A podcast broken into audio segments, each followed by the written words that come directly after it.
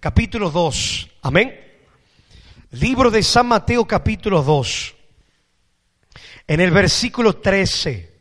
Vamos a empezar a leer ahí. San Mateo, capítulo 2, versículo 13.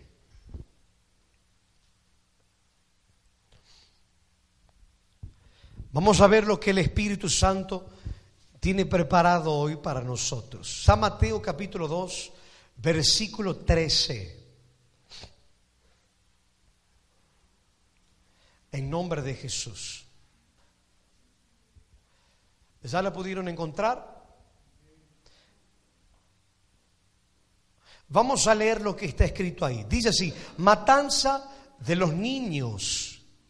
Dice así, después que partieron ellos, he aquí, un ángel del Señor apareció en sueños a José y dijo, levántate, toma al niño y a su madre y huye a Egipto y permanece allá hasta que yo te diga, porque acontecerá que Herodes buscará al niño para matarlo, diga gloria a Dios. Luego, luego que Jesús había nacido, usted ve que Jesús todavía era un niño, un bebecito chiquitito. Y el rey Herodes, que era el encargado de Israel, era, él era italiano, romano, pero Herodes se encargaba de llevar todas las cuentas de Israel y de a sus alrededores. César en Roma y Herodes ahí en Israel.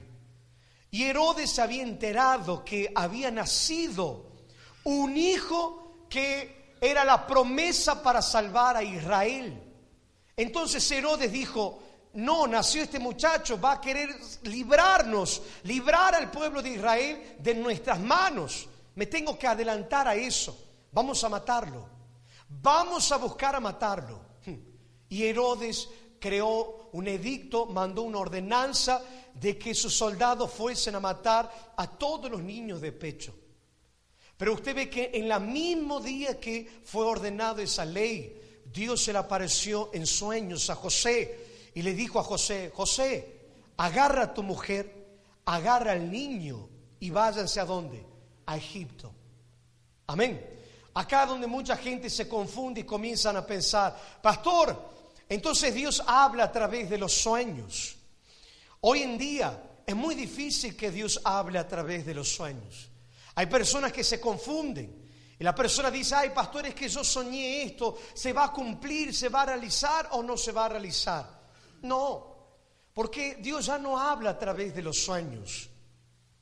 Antiguamente Dios hablaba muy a, seguido, a menudo, a través de los sueños. ¿Por qué? Porque no había, cuando no había profeta, cuando no había un sacerdote para llevar la palabra de Dios, entonces Dios hablaba a través del sueño. En este caso, Dios tuvo que hablar en el sueño a José, porque si no, ¿cómo José iba a saber que tenía que salir de allí? No había un profeta en ese entonces. ¿Quién me está entendiendo? Por eso es que Dios habló a través del sueño. Y le dijo a José, José, agarra a tu mujer, agarra al niño y váyanse ya para Egipto. Y en esa misma noche José se despertó, la despertó a su mujer, agarró al niño y le dijo, vente mujer, nos vamos para Egipto. Y la mujer dormida, ¿sí o no? ¿A dónde? A Egipto. Imagínense, le despiertan a usted de, de noche, le dicen, vamos para Egipto, ¿sí o no? usted está loco, ¿sí o no? ¿Qué vamos a ir para Egipto? Pero era Dios que lo estaba librando. Yo le pregunto a usted, ¿Quién podía impedir que los planes de Dios se cumpliesen aquí en la tierra? ¿Quién puede impedir? Jesús es el plan de Dios, era el plan de Dios. Y nada y nadie iba a impedir que ese plan se cumpliese. Pero usted preste mucha atención y dése cuenta que Jesús desde que nació, Jesús no la tuvo fácil.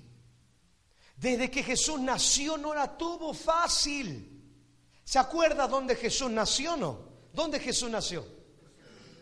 Pero ¿a dónde nació? ¿Qué era un pesebre? Era un lugar donde estaban los animales. Ahí tuvo que nacer de emergencia, de urgencia. Usted ve que ya las dificultades comenzaron desde que Jesús nació. Después a los pocos días otra vez tenía que salir corriendo porque los enemigos se levantaban. ¿Me está entendiendo, sí o no? No se sorprenda cuando usted esté en la lucha, en la batalla, queriendo algo, en los propósitos de Dios, en los caminos de Dios, y de repente todo se comienza a levantar en contra suyo. Va a suceder. Pero eso no significa que usted va a ser derrotado. Eso no significa que los planes de Dios que Dios tiene preparado en su vida no se van a cumplir. No, va a enfrentar luchas, sí, pero no se desanime. Porque Jesús también las pasó las luchas y las venció a todas las luchas que enfrentó. Diga gloria a Dios. Y ahí tiene que estar su confianza y su fe. Que usted va a pasar luchas, que vas a enfrentar situaciones difíciles, pero que las va a vencer.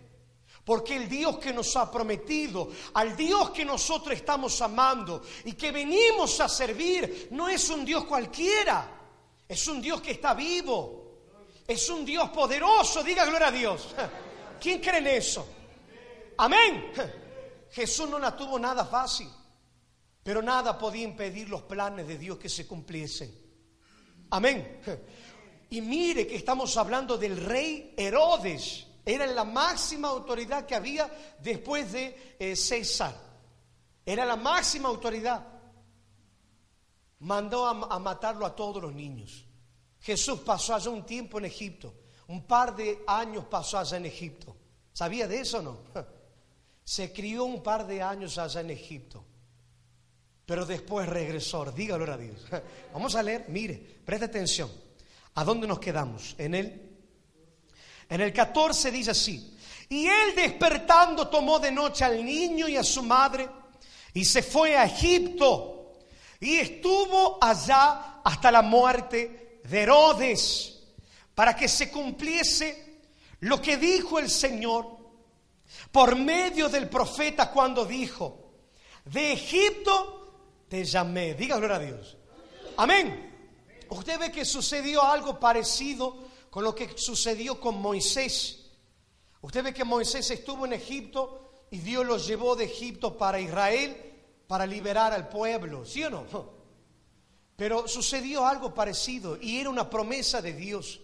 La promesa decía así, en Oseas, te traje de Egipto para que librases a mi pueblo. Amén. Y se cumplió esa promesa. Dios, Jesús regresó de Egipto y comenzó a criarse una vez más allí en, Nazaret, en Galilea. Dígalo a Dios. Y preparándose para ser el Salvador. ¿Quién cree en eso? Dígalo a Dios. Vamos a seguir leyendo lo que dice ahí. Lea conmigo. En el versículo 16. Herodes entonces, cuando se vio burlado por los magos, se enojó mucho y mandó a matar a todos los niños menores de dos años que había en Belén y en todos sus alrededores, conforme al tiempo que había inquirido de los magos. Amén. Entonces se cumplió lo que fue dicho por el profeta Jeremías cuando dijo, voz fue oída en Ramá, grande lamentación, lloro y gemido Raquel que llora a sus hijos y no quiso ser consolada, porque perecieron. Diga gloria a Dios. Presta atención para que usted entienda. Herodes, al ver que no pudo matar a Jesús, al Salvador, se sintió tan frustrado y se sintió engañado por los magos, porque fueron los magos que le contaron que había nacido el Salvador. Entonces mandó a matar a todos los niños y hubo una gran matanza, una masacre de todos los niños. Iban los soldados, entraban en las casas, agarraban los niños que estaban en el pecho de las madres y los mataban como si nada, sin piedad. Mire qué cosa tan cruel, horrorosa, ¿sí o no? Y ahí donde muchas personas se preguntan, pero ¿por qué Dios permitió eso? ¿Por qué Dios dejó que eso aconteciese? Y la verdad es que yo no sé por qué Dios ha permitido eso. Pero una cosa yo sé, que los planes de Dios son perfectos. Y que esos niños que murieron ahí, quizás era el plan que Dios tenía preparado para ellos. Porque cada criatura que muere va directamente al reino de los cielos. Es salva. No importa cómo muera, puede morir en un incendio, puede morir en un accidente, puede morir de una enfermedad. Cada criatura, cada niño va directamente al reino de los cielos. Diga gloria a Dios. Pero imagínense cuánta sangre inocente ese rey Herodes tenía en sus manos. ¿Sabe qué terminó aconteciendo con Herodes? Murió y murió horrible. Murió horrible. Y usted ve que todo lo que él planeó de malo, hacer de malo, todo eso volvió para su vida.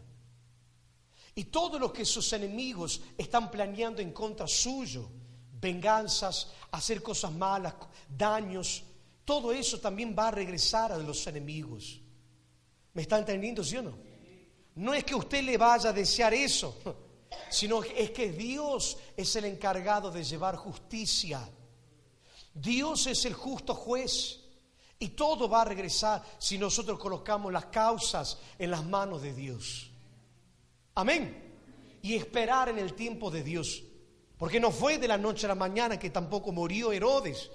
Pasaron unos años y Herodes murió y Jesús regresó a Israel. Al que lo buscaba matar, no lo mataron estaba más vivo que nunca. Diga gloria a Dios. ¿Quién cree en eso? Dice más aquí, lea conmigo. ¿A dónde nos quedamos? En el versículo 20 dice así, perdón, 19, dice así, pero después de muerto Herodes, he aquí un ángel del Señor apareció en sueños a José en Egipto, diciendo, levántate, toma al niño y a su madre y vete a tierra de Israel, porque han muerto los que procuraban la muerte del niño. Entonces él se levantó, tomó al niño y a su madre y vino a tierra de Israel. Pero oyendo que Arquelao reinaba en Judea en lugar de Herodes su padre, tuvo temor de ir allá, pero avisado por revelación en sueños, se fue a la región de Galilea y vino y habitó en la ciudad que se llamaba Nazaret, para que se cumpliese lo que fue dicho por los profetas, que habría de ser llamado Nazareno. Amén. Diga gloria a Dios. Usted ve que cada cosa que fue prometida se fue cumpliendo. Jesús se fue a Egipto, estaba en la Biblia, ya estaba dicho que iba a acontecer eso.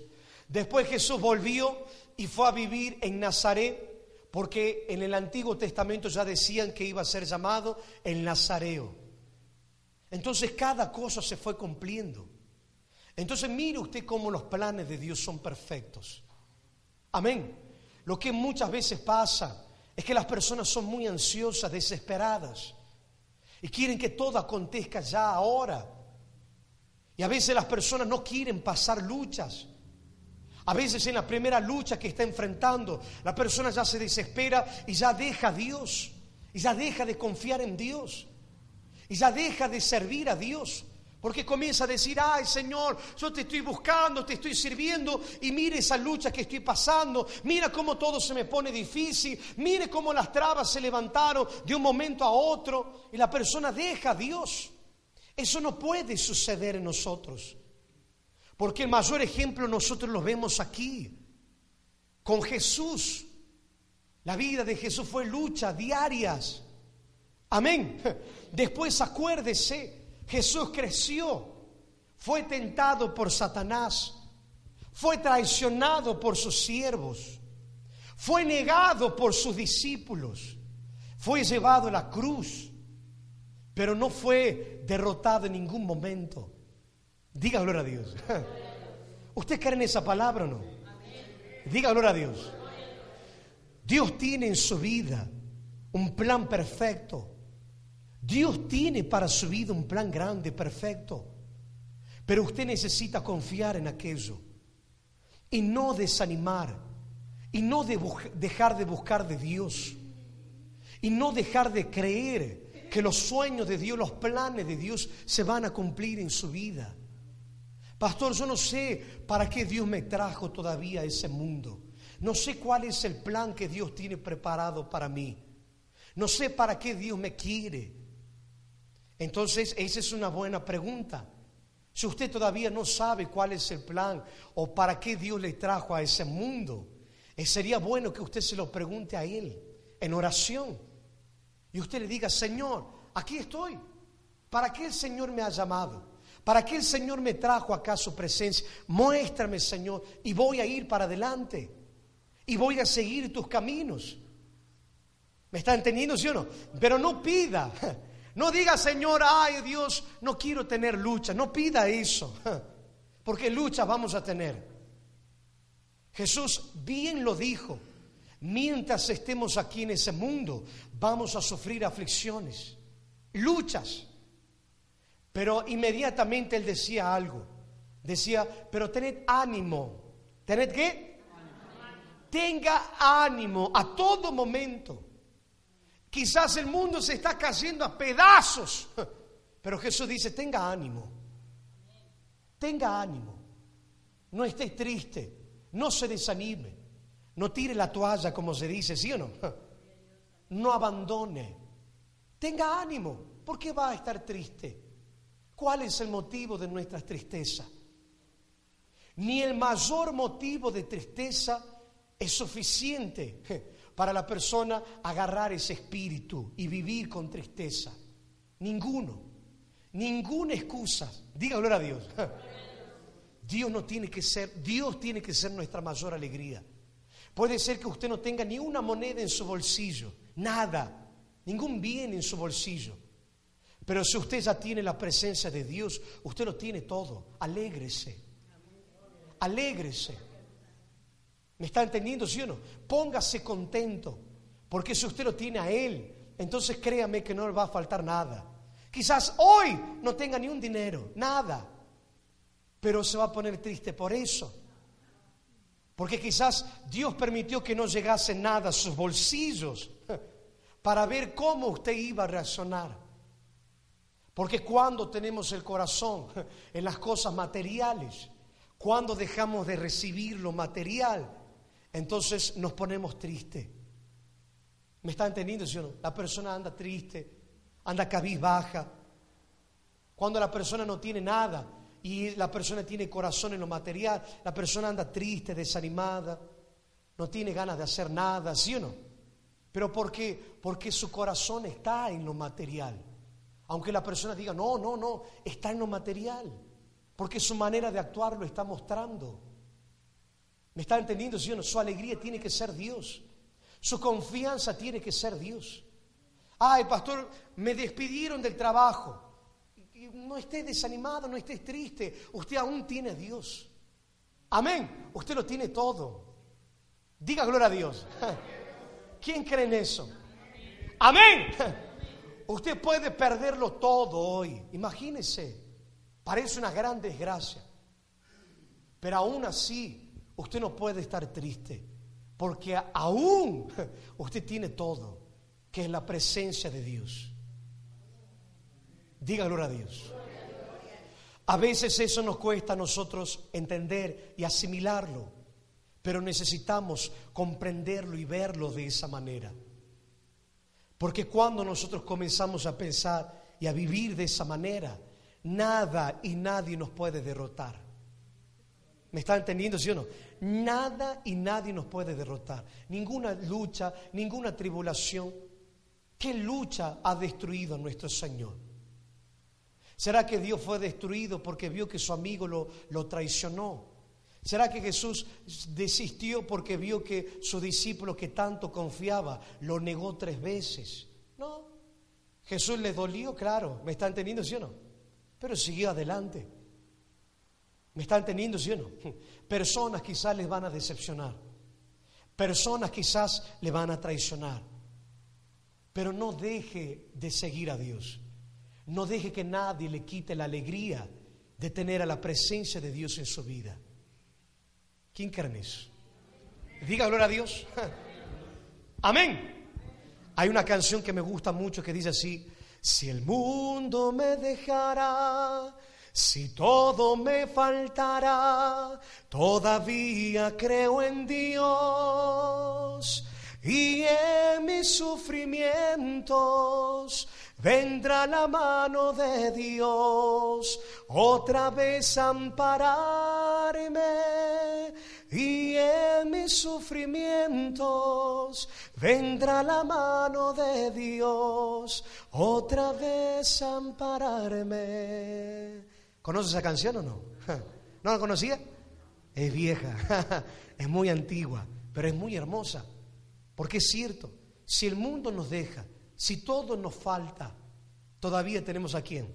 A Dios. Amén. Imagínense a Jesús solo, su familia yendo allá a vivir solo en el lugar donde no conocían. Después regresó, comenzó el ministerio solo. Por momentos andaba solo, pero en ningún momento desistió, porque él sabía con quién estaba y quién estaba con él. Amén. ¿Quién cree en eso? Entonces, gente, ande con ánimo, ande feliz, porque esas luchas que usted está pasando van a pasar, van a pasar. Amén, van a pasar. Y usted va a contar que esa lucha fue una anécdota más de que Dios está en su vida. Diga gloria a Dios. Testimonio más de que el poder de Dios se manifiesta en su vida. ¿Quién cree en eso? Diga gloria a Dios. Amén. Yo quisiera buscar ahora el Espíritu Santo para nuestras vidas, pero que nosotros lo busquemos de todo corazón. Y para decirle al Señor que el Señor sea lo más importante en nuestra vida. Que no sea un trabajo, que no sea algún bien material, que no sea una casa, que no sea ninguna persona, pero que el Señor realmente sea lo más importante en nuestra vida que sea la mayor causa de nuestro gozo, de nuestra alegría. Dígalo a Dios. Amén.